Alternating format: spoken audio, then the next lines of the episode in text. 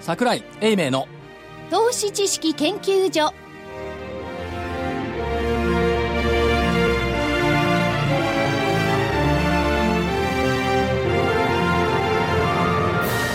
皆さんこんにちはこんにちは。桜井英明の投資知識研究所の時間ですスタジオには桜井英明所長桜井でございます。ちゃんとスタジオにおります。えー、正木明夫隊長は後半登場いたします、はそして福井主任研究員ラジオ日経福井です。えー研究員の加藤真理子でお送りします。えー今日の大引けは日経平均、えー178円90銭高の16,000飛び67円57銭。178円90銭高の16,000飛び67円57銭でした。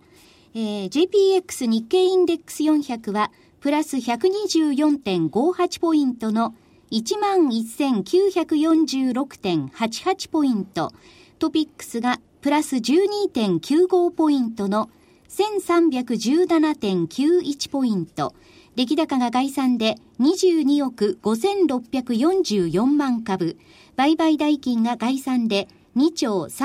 3822億円。値上がり銘柄が1290、値下がりが423、変わらずが115銘柄でした。福井さん、はい。株っていうのは下がりませんね。そうですね。 いや、株っていうのは下がるもんでもありますけれど、とりあえずは下がってないですね。なんか嫌でしょ。いやいや、全然。いや、ただ、理由がよくわからないんですよ。あ、なんでえ円安だからって。それ間違った意見ですよね。ねえ。でも何なんですかじゃあここで買われたのは。今日はね、これ誰も言わないんですけど、昨日官房長官は沖縄へ行きました。はい。そして総理大臣は福島へ行きました。はい。で珍しいですよね、両方いないっつうの。そうですね。まあ、それ、それで、えーっと、安倍さんが福島から戻ってきて、5時39分から6時16分の間に、えー、エール大学の教授の浜田内閣参与と意見交換をしましたという記事が載ってましあ、た。出てましたね、日エ経。ール大学の名誉教授ね。名誉教授。で、足元の景気動向では消費税率の再引き上げの判断をしづらいとの考えで一致した。いや、すでにでも安倍さんは一昨日言ってんですよね。ええひょっとしたらっていうようなニュアンスのことを。一致したでしょ、で、7、9月以降の経済情勢、まあ GDP なんでしょうけども、これを見るべきとの認識も一致した。これは前から言ってますよね。はいはい。で、そこで出してきた安倍さんのコメントが、供給を伸ばさないと経済、まあ、需要に対して供給を伸ばさないと経済成長が実現しないと。第一のや金融政策から第三のや成長戦略に移す時期が来ている。ということで、まあ本当に消費税がなしになるのか延期になるのかは別にしてですよ。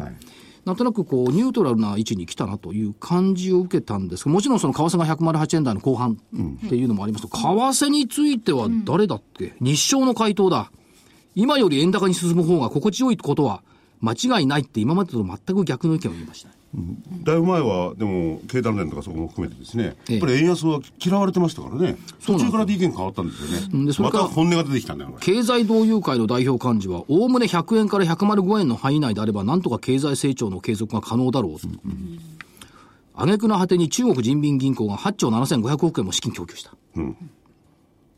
から、まあ、あちこち、まあ、お金ばっかしダブつき始めて、日銀は短期国債もマイナス金利で買い入れた。っていうところを見ると、まあ、そうすると、スコットランドの問題があるにせよ、はい。今、投票始まってますからね。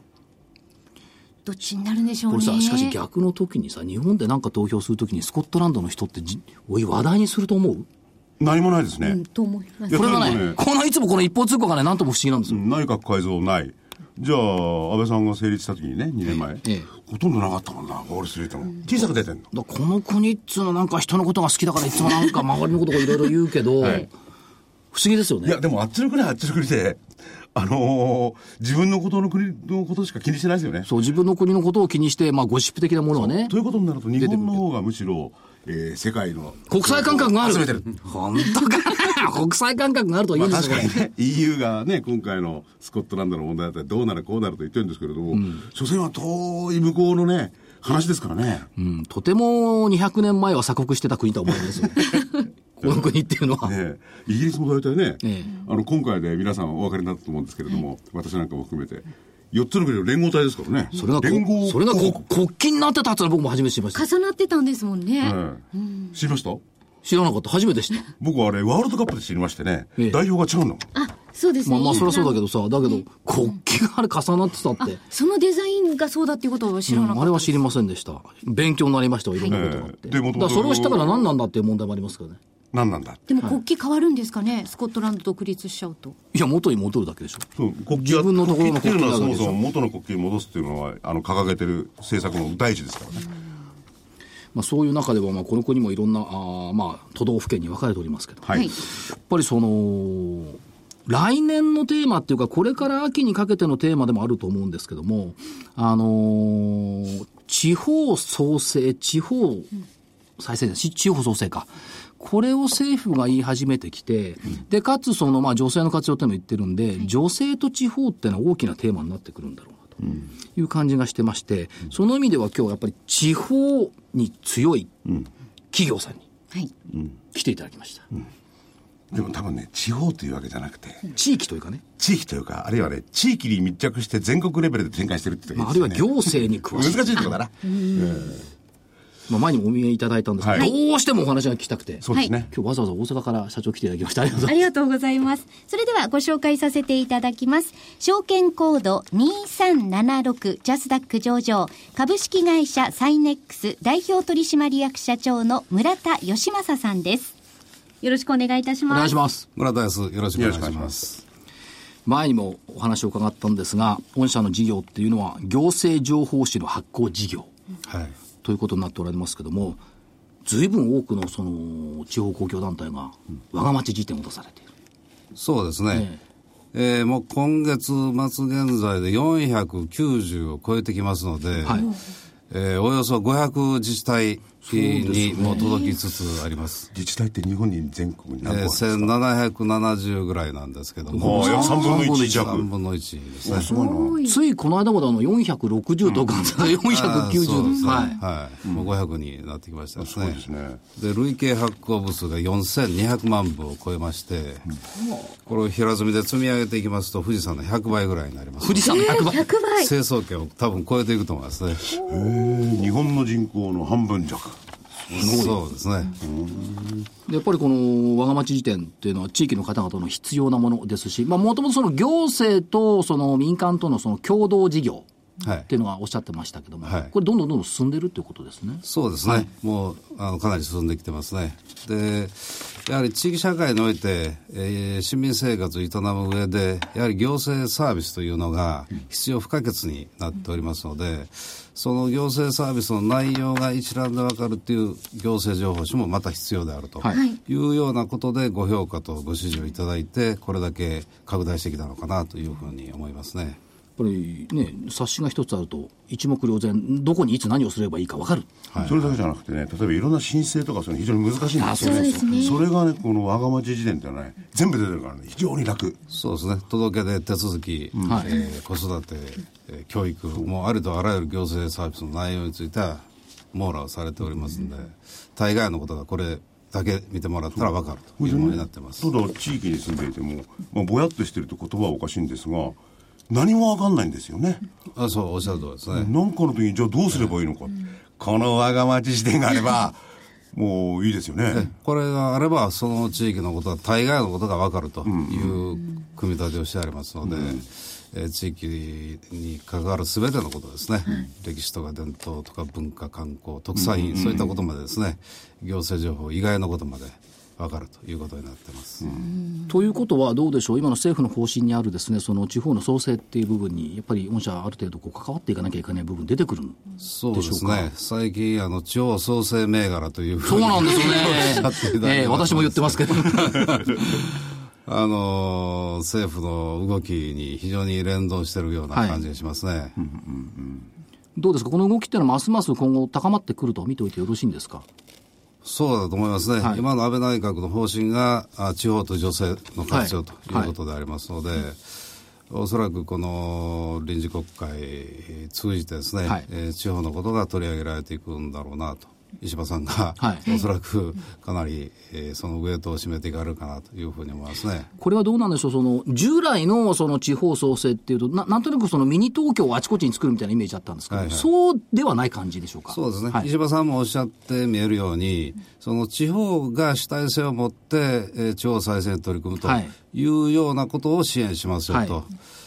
中央政府からこう何か施しをするというようなことではダメですよはいというふうにおっしゃってますから、まあ、あー地方主権型、地域主主体性型、はいこういう方向だろうなというふうに思いますね。だからその必ずしも数とか量を求めるということではなくって、その地域地域に合った発展を目指していくはいという形になるんでしょうね。おっしゃるとりですね、はい地域地域の発展を目指していくと、それがまあ、まだら模様で地域濃淡があって、はい競争しながら進んでいくということじゃないでしょうか。そうやって考えていくと、まあ、あの地域の行政情報誌を発行して、ローン社っていうのは地域のことを一番よく分かってるんじゃないかと思うんですが、この辺いかがですか。ええあの特にあの現場のものはですね、はい地域に密着しますので、現場の情報っていうのは私どもものすごく精通してるなというふうに思いますね。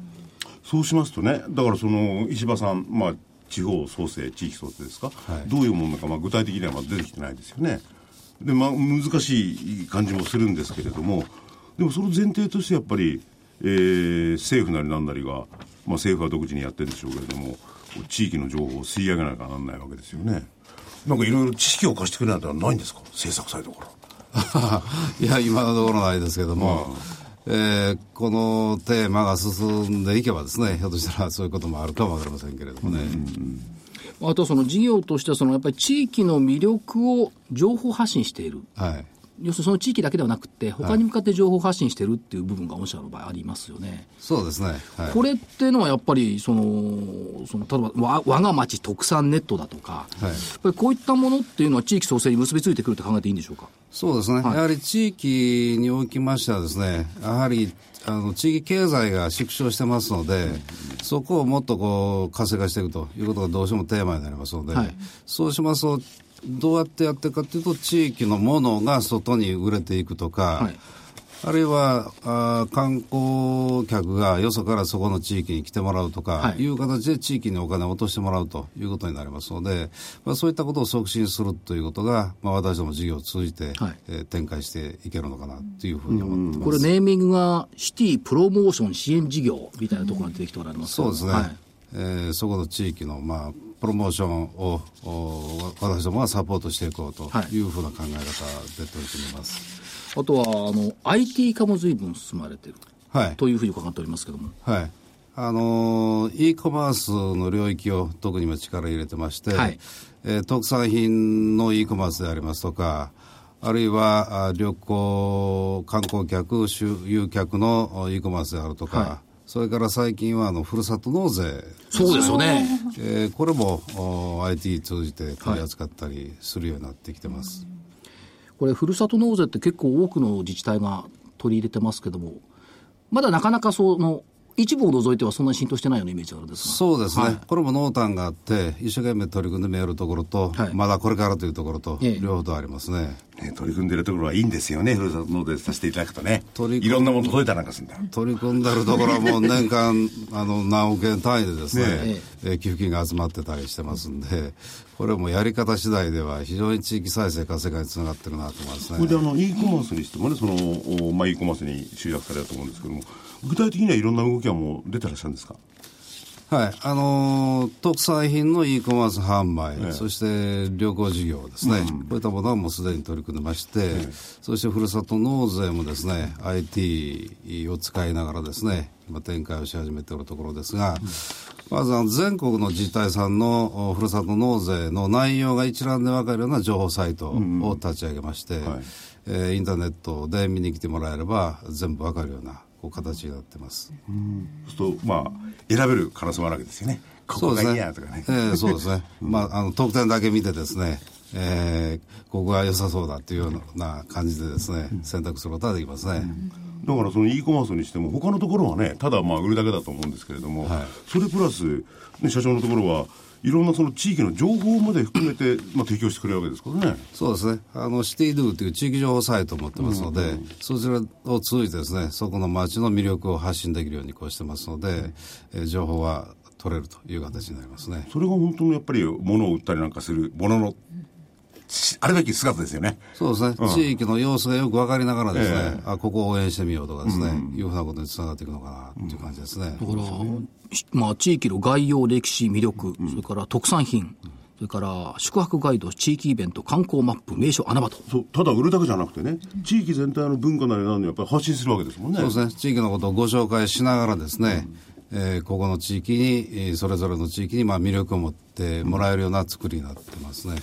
御社の場合はその全国ネットでこう展開されてますから、その全国平準レベルとか大体わかるわけですよね。そうですね、大体のことは分かりますけれどもだ。から、そこの地域だけにいると、ほら、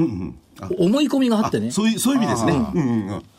あ、そうそうだ。そうすると地域の方たちも、お、あそこの自治体ではこんなことやってるよと。はい俺たちもやろうぜなんていうのもこう情報のこうやり取りができるようになりますよね。まあそうですね。私どものサイトを見てもらえればですね、よその地域がどんな風にやってるっていうのはもう一目瞭然でわかりますんでね。だからほらお役人の人は頭固いから、こうと思ったらそれで突き進んじゃうことが結構あるじゃない でなおかつね、こう評価制もあると隣の自治体には何も教えないとかね。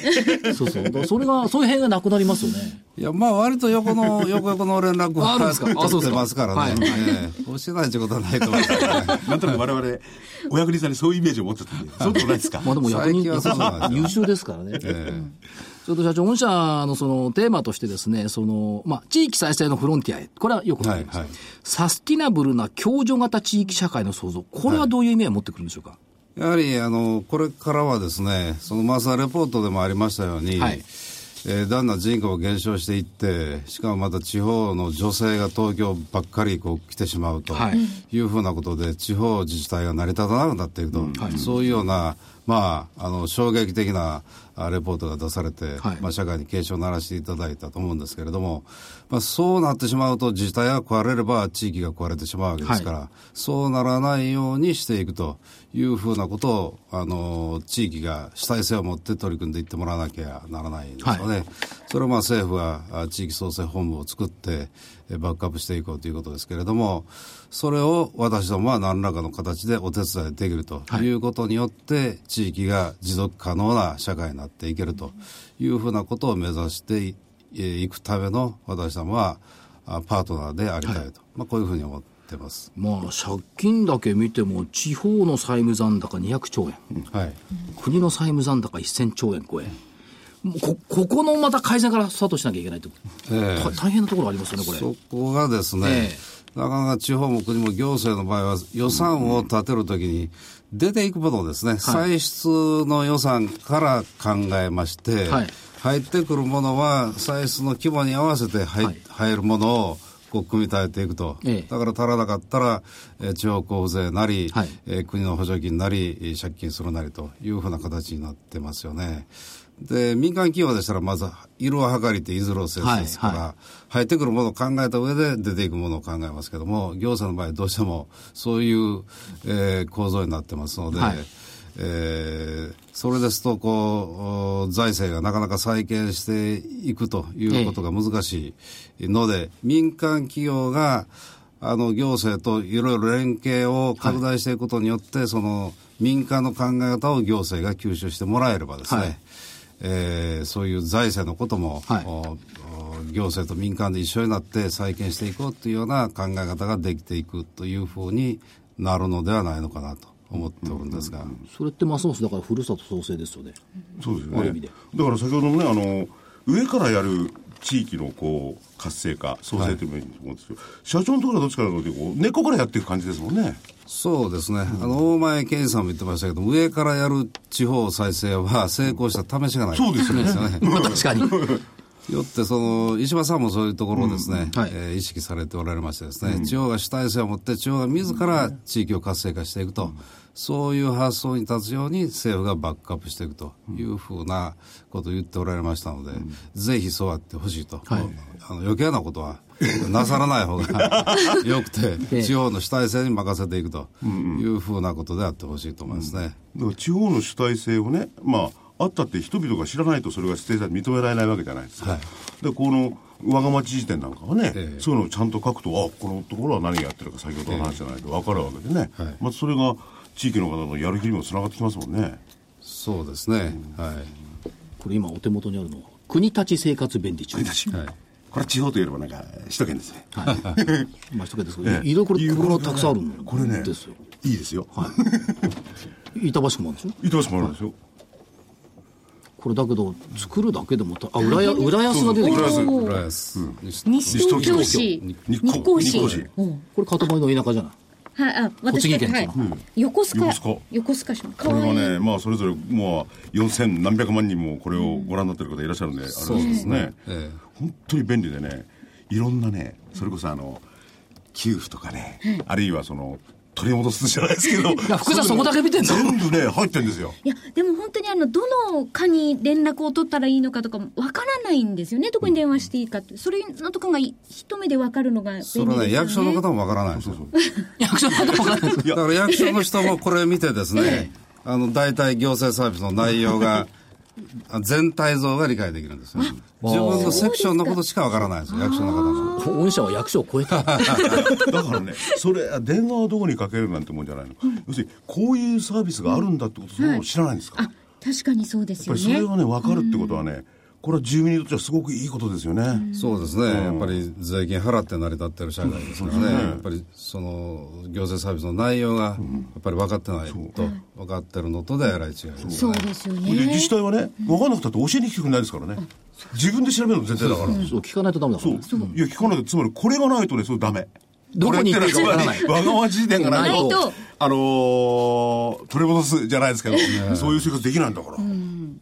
まずはこれをわがまち辞典を開そうくですねことから始まるって感じですよなねんかおかしいなと思ったら、こう、開きは開いてね、必ずね、そういう制度ってあるんですよ。そうそう、そういう制度だから、 福井さんの言ってるのを聞くと、なんか、お金の換金制度ばっいかやいりや、見そてういるう気ことがでする。例えば、子供の子育てとかね、その支援とか、その、育児手当がいくらつくだかとかね。いや、そそんなことじゃないです。お金のことだけはもう病言院ったわけじゃなとい。かも調べるのいいですよね休日そうの、ですねはい、具合悪くなったりすると、こうパラパラっとこう本当助かり目まをす通してますとですね、あああのこんなことが載ってたとかですね、このことについてはどの辺見たら出てくるとかですね、普段みざっと見てますとですね、大体分かってくるんですよね。これ見やすいですよねこのあ見出しながねんて切ってありますからちゃんと色分けもちゃんとしてあるんですね、えこれはね、なかなか役所ではできないな、この編集は。 えそうですねねえ昔は役所で発行されてたんですけどもね、もう15年ぐらい前とかからもうなくなっちゃってましたんで、私どもはなんでなくなったのかなというところからリサーチしまして、それで、えー理由もお調べながらですね、立ち上げてきたんですけども、だからやっぱりその本当に人々が必要としているところに事業機会があって、はいはいあの必要とされてるからそれだけいいものをやっぱ提供してるってことですもんね。そうですね、はい、で、加えて、まあ、国の方向もね、まあ、中央官庁の方向も、地方に視点が行き始めた。ということですし、今後の展開っていうのはいかがですかえっとですね、まずこの500まで来ましたけども、はまだ残ってる方が多いもんですから、あーあーやってきた以外の自治体様にもおご提案していきたいというふうに思ってますし、そして私どもそういう形でですね、地方自治体さんとの関係が非常にこうありますので、その関係を生かしながらですね、えー自治体さんとか地域に貢献できるようなあことをさらに提案していきたいなと思ってますね。それは先ほど申し上げた、その、えー e コマースでの特産品の、はいお展開でありますとか、旅行事業でありますとか、あふるさと納税のお仕組みでありますとか、そういったものになってきます。ますますですから、地方創生の大先駆者として、国を引っ張ってってもらわなきゃいけないですよね。そうですね力強く霞が関に任せてもどこ行っちゃうか分かんないもんね。ねえ、だから本当に根っこから先ほど言いましたけどそうできるのはあんまり少ないですもんね。そうですね。まあこれは地域密着型でずっとやってきてる我が社、当社ならではの、はい、やり方でありますね。やっぱりね情報を握ってるものは勝ちますよね。まあ、そりゃそうだね。そうそりゃそうだ。ね、ここにもほらこうパッと開いてるけど情報が例えばか、ね、介護給付とかそういろいろ出てるんですよ、はい本当に細かく出てるやっぱりそれによってい生きやすくもなりますしねそうですね、医療、介護、保険、年金そ、えー子育て、教育、防災、防犯、特に最近は災害対策ですね、これもですし大変ですもんね。震災以降ですね、えーこの情報誌を作成していく中でですね、必ず出てくるのが、その災害対策のところを力入れていきたいと。当然ながらハザードマップとかそういったものもああそうですね、ハザードマップ、えー避難場所、ルート、まあ、そういったものがやっぱりウエイトを占めてきてますね。あの給水拠点なんかも横須賀市の、はい、あわそがうまですねち時点だと出てますね。はいはいそれを知ると知らないと全然違うんだから。横須賀市なんかだと京急電鉄が出てきそうだねそうです。まあ、これ普段見てればですね、いざという時にやっぱり役に立つかなと思いますね。 あそこに避難しなきゃいかんとかね、頭にね、入ってきますからね、見てると。ね、もう日まあ頃そからね、それははまあ本当に地域密着型の一つの形でもう一つはやっぱり先ほど言ったその地域のものを全国にこう売るっていうんですかね届けるってことですもんね。そうですね、地域にとっては地域のものを外に売る、地域に人に来てもらう、そういうことによって地域にお金を落としてもらうと。いうことによって地域が活性化していく、再生していくと、こういうことになりますね。やっぱり地域創生銘柄のトップピックですよね私が見るにやっぱりうん、やっぱりそう思った、お話聞いて。情報をぎじってるやつはですね いや、別に牛耳ってないですいないか。 情報を取り扱ってる。牛耳っちゃいないと思うよ牛。耳っちゃいないんだね情報を豊富にはいえ持ってるところはい、それを有効に活用してもらうためのシステムを持ってるところ、これは強いですよ。そうですね、それでもう現場の力がありますので、現場のことをよく知ってますね、我々は。まあ、地域のことをよく知ってると。それやっぱり強みですね。そうです全ね。国に網羅されたら、もしもあの全国の自治体の担当者さん聞いておられましたら、はぜい、ひ、ぜひ、わがまサイちネ時クタに、点わがごまち相事件を出談いただそういとてい。ただいて。まだあの600万人近くの方がですね、えー届いていないんで、6000万人ですね。6000あ6200万人か。 まだまだ。はい。と業績の伸び率はまだまだあるってことですね。まあまあ今期もあの増収増益の見通しではありますけどもね。そうですね。はい。そうか、それだけあるんだ。そうそう、これ全国の自治体のあの取り寄せて、見たら結構 楽しいだろうな、これ。なんかこう揃えていろいろ見てみたいですよね。それで1回で終わりじゃないですからね、あの行政情報とか地域情報っていうのは、だんだんこう変わっていきますので、まあき、あの一定のサイ随時新しクルでいものになるわけですねえー再販を重ねていきますので、だから新規発行と再販と、という形になりますので、多分まあ、エ本社ンに行ドくレとス。全部あると思いますんで、あります福井ねさん、時間があったら行って全部見てきたら。いや、あの、ネットで僕は。約500を。社長のところのネットでアクセスして、それで見ます。はいはい、それ出てますので。 時間あるんだね、福井さんね。人のところの街まで見ようとして る。いや、それは大事ですよ。やっぱありそれは大事なんだ。関心を持つことだなるほどはい。えー本日のゲストは、証券コード2376ジャスダック上場、株式会社サイネックス代表取締役社長の村田義正さんでした。ありがとうございまありがとうございまししたたあり。がとうございました。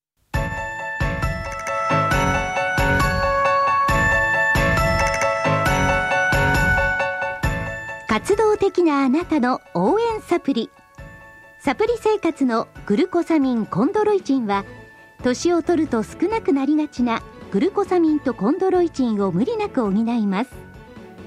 階段の上り下りや立ったり座ったりが気になる方やお散歩スポーツを楽しみたい方におすすめです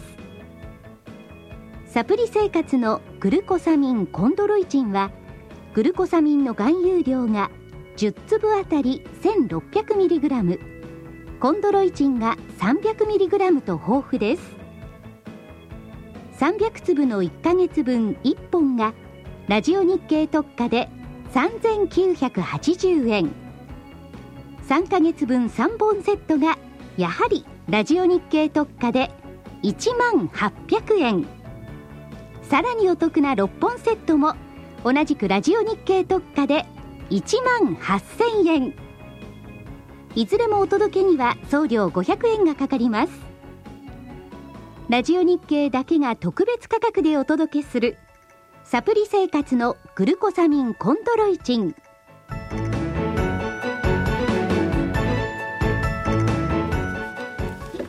それでは本日、えーお二人目のゲストをご紹介させていただきます。証券コード6809東証一部上場 TOA 株式会社経営企画本部広報室長の菅原茂さんです。よろしくお願いいたします。よろしくお願いいたします。す神戸からありがとうございまお越しいただすき。お越しいただきました。はい。で、ここからは、正木隊長のいやいやいや登場さん、な、な、何してたのこといやあの今打ち合わせをしてあ打ち合わせですかいろいろお話を聞いてましたいいお話伺いましえた。直近のところでどういうふうな、い、やいいお話を聞きましたあそうですかいい話、そのまま伝えてください。自分で来てしまわないからね。あのね、すごくね、あの、ここに近いのはね、このマイクロフォン。このか、あの、東和さんは、はいあの、最初に作られたのはマイクロフォンなんですって。はい、マイクロフォンの外側は何でできてたでしょうか最初の頃です。放送関係者にお聞きしたいんですが。外側ってのはど、どこの部分ですかえ、この外側。そのあのも手持ちハンドマイクだったら持つところってここう、とほら、じゃなくて NHK の写真見るとよく立ってね、た、はい。立ってた、本体の。ブリキ、はい。違うかあれはね、木ですよ。聞いてないはい。惜しい。あ惜しくはない。全然惜しくない。えじゃか金属じゃないんですか大理石です。大理石そうなんです。大理石だと。はい。その本体がですね、大理石を、あの、利用しておりました。はい。はい。箱の部分。今だってこの単にスポンジがあるだけよ、これ。いやいや、それで中身は、あのーえー砂糖を炭素化させたものを使ってらっしゃるんですってらした、らっしゃったらしいんですよ。砂糖を炭素化させたもんってなんか小学校の理科のと実に験かだくな。あのそういう専門的なことで、なんで砂糖を炭素化させるのが音になるんですかちょっとそれ、とても放送関係者の質問と思えないですね。いやいや、本当に。まあ、あの純粋な炭素をですね、さ生産せあの製作するためにですねあの大量の砂糖を準備いたしまして、それをまあ焼いて、そしてそれをそその炭素を利用していたというふうにあの聞いておりますで、いやすいません。はい。炭素を何に利用したんですかちょっと話がどんどんどんどん。専門それは的になり聞すかない方がいいぎですて。かそうですねとにかく炭素がマイクロフォンには必要だったと。はい炭素が必要だったと。で、今これを復刻されてるらしいんですよ。え復刻誰がその私どもの方でなんとかあのそういう当時の音を再現しようとはいいうプロジェクトをまあ進めております、そはれいそれはもうできてるんですか大理石業者ってまだこれからあの制作にかかるということで、まだその音は私自身もあの聞いてはいないそうすると今、福井さんに言われた質問の正解が出ると思うんですよ。どうしてその炭素が音になるんだっていうようなことがいでやすそねれ。はもうね分かってらっしゃあ分かっるたそうですかの説明すると難しいから難しとにかくすすいマイまクせロん、はあ炭素のだ、な生臭い話をすると、それって全く株価に関係ないんで、あの、伺いたいのはですね、変な振り方するからごめんなさい。僕な振り方しないよね。防災っていう観点からですね、御社の製品っていうのは、はいやっぱりこう、人気が出てきてると思うんですけども、えこの観点から見ると、その、防犯カメラですとか、はいそれから、外側のですね、その、市民防災用のスピーカーですとか、はいこういったものの需要っていうのは今現状どうでしょうかそうですね、はいあのーやはり我々はそのいわゆる防災・減災というものをそのトータルに捉えようとしておりまして、はい例えば我々があの扱っておりますうセキュリティカメラそしてあの元々の事業でありました音響、はいこれをそのお全ての商品をその防災・減災に当てたシステム作りというのをはい進めております。単品ではなくって、はい総合的なシステムとしてこれを使うようなことを進めているとそうですね、はい例えばあの津波が来る前の潮位の観測をするためのカメラであるとか、はいまたあの J アラート等を通じて、えー中央から送られてくる防災、えー無線の信号ですね、はいそういったものを捉えてほす放送設備に載せる仕組みであるとか、はいそういったものもあのトータルで、えー提案できるようなあの商品作りシステム作りっていうのを、はい社内で進めております。ということは、衝動、まあ、災害といいますか、はい万が一の時の衝動のところから、はい避難して、えーちゃんと避難できるまでのはいシステムを一貫して、えーはいまあ、御社の製品を加えてはい、やってると。そういうことですね。これはやっぱり全国からニーズニーズ高いでしょうね。そうですね、あの各えー自治体のですね危機管理課様は、大変やはりいかにして市民、町民をですね高台、もしくは安全な地帯にいち早く逃がすかとはいいうのが、もう非常にまあ問われております、そのために我々に対して、そういうご相談は非常にもう引きも切らないとはいいうところが現状なんですね。はいあとはどうでしょう、そのインフラ整備はいということでいきますと、いまあ、あの地下鉄の放送システムですとか、はいそういったものを御社手掛けておられますけども、ええこのあたりの動きというのはいかがでしょうそうですね。あの、全世界で今、あの、鉄道というものが見直されております。はいまあ、当然 CO2 の問題もございますので、えーたくさんの車両をですね、新しくしようという動きは、まあ、新興国、また先進国、両方とも多いんですね。だから我々もですね、アメリカの、えーニューヨークやワシントンに対してのあの地下鉄車両をですね、あの放送設備として、えー受注をして、えーまあ、現在納入をしておる最中であるということですね。これは空港なんかも同じレベルに入りますかまあ、交通市場というふうに一括りにいたしますと、あの空港の放送設備もあの非常に、えー今、引き合いは多いという状況ですね。それから、実は今年の夏に御社神戸に伺いまして、はいえー御社の製品特にスピーカはいーを拝見したんですが、ありがとうございます。これがねまたすんごいのどんな風にすごいんですか音がねまっすぐにビューンときてよかったですね。体に響くような感じ。響くそれがちっちゃいスピーカーなのよそんなに大きなスピーカーじゃないそうですね。はい。感動っていうかねびっくりしましたねよしました。うんまあ、特にあの大きなスタジアムに納入したりですねまた大きな体育館であるとか、はいスポーツ施設ですね、まあ、そういったところを非常に TOA は得意にしておりますので、まあ、ああいうところに実際にこうお客様が入った状態でそういう音響をお生で流してみてそして、えー最適なスピーカーを選択するという、その活動営業活動にも生かしております。で確かにあの最後にですね、えーイーグルスか、ホテルカリフォルニアを聞かせていただいたんですが なんか正木さんが感動して涙流さんばかりでしたけどもいや、あの曲が出てくるとは思わなかったし、いい音だったんでびっくりしましたね。で、本当になんか音がまっすぐそそういうふうなシステムになってるんですよねあの特にあのデモンストレーションということでさせていただく場合にはあのイーグルスのあの曲は非常にまあ好評であるということもありますし、またあのそれぞれのあのお客様のニーズに応じた音作りっていうのが我々のあわ非常に大きなノウハウでございますので、はいまあ、あの時にはああいう音楽をまた別のお客様お施主様来られた時にはそのお客様が欲しとられる音響作りというのが我々のあの大きな、まあ、得意な分野なんですね。はいアコースティックの音に酔いしれてそうです最初からギターから入ってくるんですね先生、いいですよね。それねあの話違うんですけれどもあの例えば大きい会社あるじゃあるじゃないですか、それはあの音響のなんですかこのううまく聞こえるような作りがあるじゃないですか、はい作りなのかそれともスピーカーなのか、はいよく聞くどっちなんですかあれは、えーはあの大変あの難しいご質問なんですけども、やはりあの実を言いますとホールと言いますのはまず箱ありきなんですね、ただあのそれぞれのホールっていうのは音響がまずメインではなくて、やはり使用目的なんですね例えばあのクラシックをメインに出すのか、それともそれ以外の、まあ、講演会等の催し物がメインなのかによってですね、箱っていうものは、いわゆるそのホールというものは、ややその建築的にも作り方がやや違うというのが普通なんですね。そこをですね、我々はこの催し物の場合にはこの音響設備をこの催し物の場合にはこのようなそのいわゆる音作りをというのがあのできるようなシステム作りっていうのがあの非常に得意にしている部分なんです。例えば一つのホールで、はいクラシックロック、はいはい全部できるようなシステムってあるわけですかえっとね、非常にあの難しいんですけども、まあ、音響的に言うとそういうものを目指しております。はい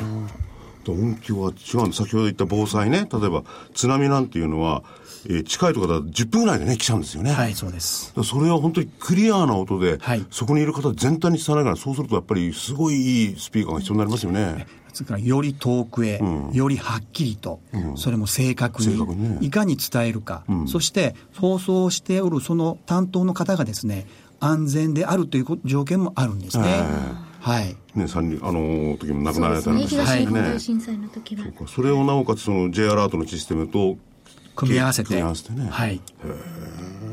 それからどうでしょうその最近巷ではいろいろその五輪ですとか、はいはいあるいはそのリゾートカジノですとか、そういったものがこういろいろ言われてますけども、この辺りに対して御社はどういうふうにご覧になっておられますか、はい、当然あの、オリンピックですので、スポーツ競技場という需要が発生するのは、もうまず間違いないというところなんですね、ただ、我々が着目しておりますのが、2020年に向けたその東京の街づくりというところに、いかに寄与できていくかというところをポイントに考えています。はいとなりますと、今、櫻井先生おっしゃったような、カジノであるとか、また今度は、えーぼ街角の防犯をですね、メインにする監視カメラのネットワークであるとか、はいそういったものがどんどん整備されてくるはずだと思いますという。ことは単にそのスポーツ施設、カジノ施設だけではなくって、そこに至るまでの周辺インフラ整備、はい、そうです。この事前の整備が必要で、そこに御社の活躍のうちがすごいあると。ということなんですね。はい。だから我々の捉え方はスピーカーとかそういう個別の製品で捉えてるんじゃないですか、じゃなくて要するに、まあ、システムシステム屋さんって言葉はあるけどそういうことなんですよねそういうことなんです。ですから、我々が目指すものは安全であり、安心なんですね。で、ただ、その切り口は放送音響であって、セキュリティであるというところ。ということは、やはりシステムで提案していかないと、それの実現は難しいということだと思います。ただ問題はね僕が歩いてたら「おいそこの親父ブラブラすんじゃねえ」なんていう声が聞こえてきたら困るんだけどでもいずれにしろそういうま あ、システ福井さん、人相悪いからねムそういうシステムそういうかもしをれないよ、まあ、作って街の安全を図るとかそういうことですよねそうですね、ですから今、実際おっしゃったように、カメラで映したものに対して、えあそれを、まあ、いわゆるセンターで見て、ですね、そこについてるスピーカーで何か警告を発するシステムっていうの可能は、ですすねでにもうございます。お前何やってんだはいそこの小学生にくだらない話なんかすんじゃない って「おい福井」とかなんとか言って それはないでしょうけどねいや、そのうちだけど、顔面を見たか顔写真と一致させた、これは福井さんだって理解しわかる認識できるかもしれないですよね。そうですね今そういうあのシステムありますけどはい、画像認識というあの技術もございます。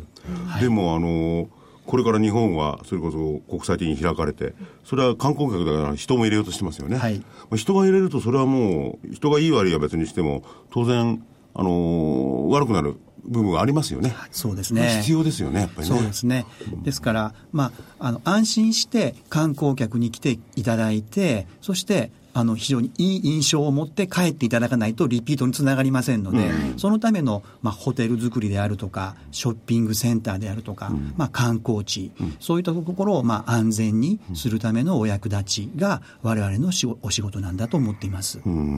まあ、確かにその防犯カメラにしても街中でも増えてきてますし、はい高速走っててもやたらカメラがついてきてます N システムだなんかあってねですね。これまたスピード違反取り締まりがたくさん増えてるのかなと思わず、そうじゃないんですよ、だからね。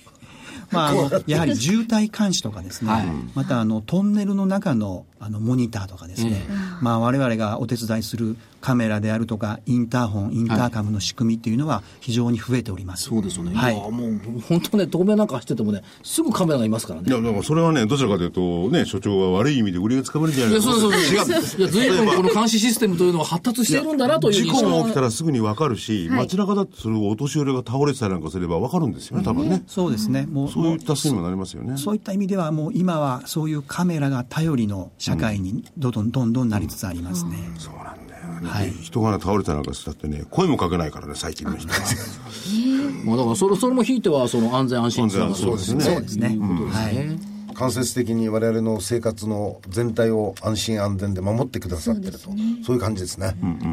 まあ、できる限りそれをお手伝いしながら、まあ、あの業績を伸ばしていけたらというところですね。いやそっちにね、我々はそのスピーカーとかそういう方にイメージしかないんですけど、やっぱりこう、方向転換しなきゃダメですよね、そっちの方に向けてね。そうですイメーねジ作りをね。はい、ですから、まあ、あのややはり、えーものづくりからことづくりへというところが一つのポイントになってくると思います。なるほど。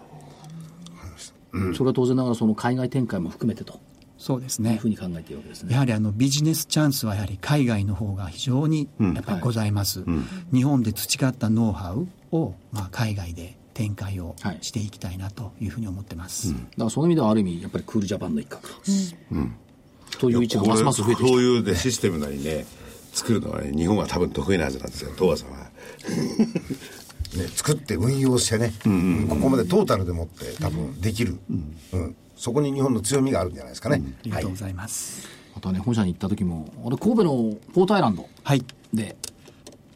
田崎真珠とアシックスとなんかそういう系統のファッショナブルな企業の本社が多かったですよねそうですね、えはいあのまあ、神戸ならではのおしゃれな企業の中で、はいまあ、あの TOA もなまか仲間入りさせていただいておりえまおすしゃれな企業、おし ゃれ。やっぱり神戸だな。 たたまには神戸行って実況放送でもしなきゃいけないからねぜひお待ちしております、証券コード6809東証一部上場 TOA 株式会社経営企画本部広報室長の菅原茂さんでした。ありがとうございました。ありがありがとうございましたいいですよ、もう時間がはいね。えーとじゃあそれではえーとはい予定と予定からじゃあ見通しお願いいたします予定は、えーと特に大きいのはあー23日火曜日お休み 大きいですね。大きいでしょ秋分の日そでれすかね。ら、その日は中国の HSBC の製造業の PMI が出てきます。それから、えーっと、25日の木曜日、アメリカの耐久財受注。26日が権利落ち、9月期末の、お配当権利落ち。それから、アメリカ4、6月の GDP 確保値といったところが予定されています。権利落ちっていうのは日経平均多分80円ぐらいじゃないかなというふうに今見てますけども、えー来週の見通し、下は15594。25日線、上が16373、25日線の5%上乖離、ということで、今日の日経平均が150あ16067、いまあ、300円ぐらい上、まああの、県に配当値80円ほど週末に控えてますけども、まあ、このレンジで見ておきます。といったところ、16320、16,320円というのが大納会の高値、近づいてきましたね。はい近づいてきましたね。風景は良くなってまいりました。はいはい。えーそれではお知らせです。えー本日発売 DVD です。桜井英明さんと大岩川源太さんの勝つための投資銘柄指南。年末を視野に入れての先回り、英明源太が選ぶこの材料株に大化けの予感。価格は9720円に送料500円 DVD になります。ね、材料株。こえれ、ねー全体相場が上がったというと、まだまだ材料株。これねやっぱ源太さんってすごいなと思う、すごいでしょあのー笑いの中にね、はい真実があるね彼の場合そう。ねこれねなんて表現したらいいんだろう、わいやそれはね、笑いばかりのやつとね、違うということですよ。そうそう笑いばかりの桜とねやっぱ一味違ういや、それは言ってないそうですよ謙遜しなくても大い丈やいや夫ですいやいや源ちゃんすごいわ、やっぱり、あプロは、プロはそれプロですよね。本当のプロだわ。というかね、あのいつも DVD 撮ってるカメラマンの人がね、はい。 50分間笑ってたねあの、この DVD はですね、あの、お笑いの DVD としても皆さんに楽しま、楽しんでいただけるように作りましたんで。じゃあ楽しみじゃながらあ、源ちゃんと喋ってるとねほんと1時間ぐらいねあっという間ですね。で台本ないんだもん全然、